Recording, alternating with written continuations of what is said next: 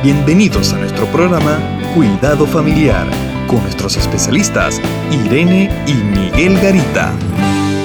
Cuando llegamos al matrimonio, vamos con la ilusión de casarnos y ser felices para siempre. Unas expectativas tan grandes puestas en el mismo matrimonio, puestas en la familia, en la relación. Pensamos que vamos a ser felices. Esa es nuestra expectativa. Pero a veces con el tiempo esas expectativas no se cumplen, hay cambios. Inclusive en, Lucas 24, 21, cuando leemos sobre esos dos caminantes que iban hacia Emaús, iban tan tristes, iban tan dolidos porque todo lo que ellos esperaban se había derribado. En el versículo 21 dice, pero nosotros esperábamos que Él era el que había de redimir a Israel. Y ahora, además de todo esto, ya hoy es el tercer día que esto ha acontecido. No pasó nada.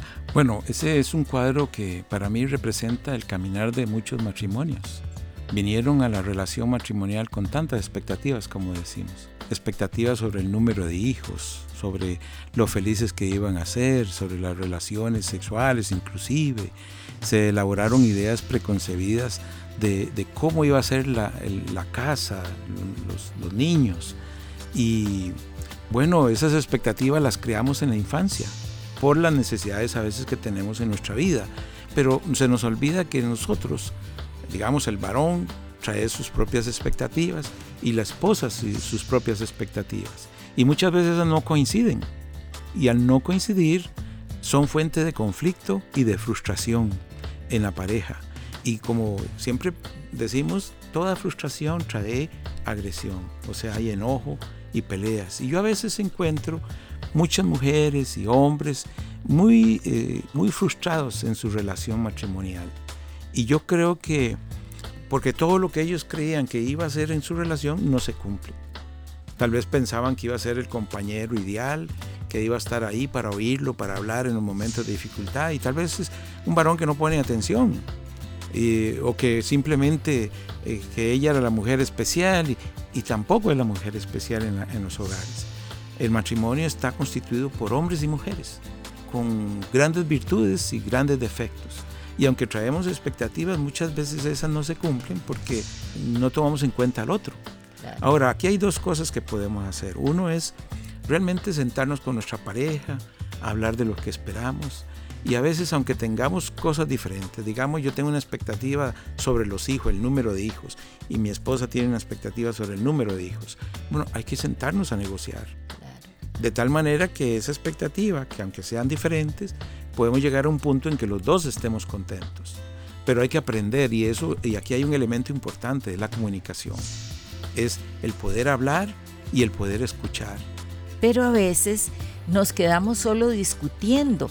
Es que me prometiste, es que yo esperaba, es que yo supuse. Y eso empieza una discusión en la relación de pareja. Y lo mismo pasó con estos dos caminantes. Dice que mientras y hablaban y discutían, no solamente hablaban y discutían, dice que Jesús mismo se acercó a ellos y caminaba con ellos. Y a veces estamos tan enfrascados en la discusión que se nos olvida que Dios está ahí. Claro, y Dios quiere dirigirnos.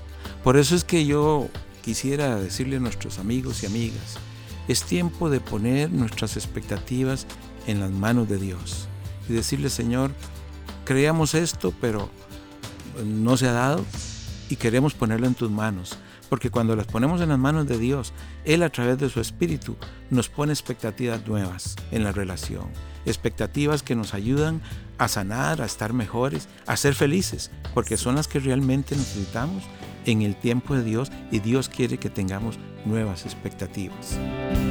Contáctanos a www.mesoamericaregion.org, sección Cuidado Familiar. Te esperamos.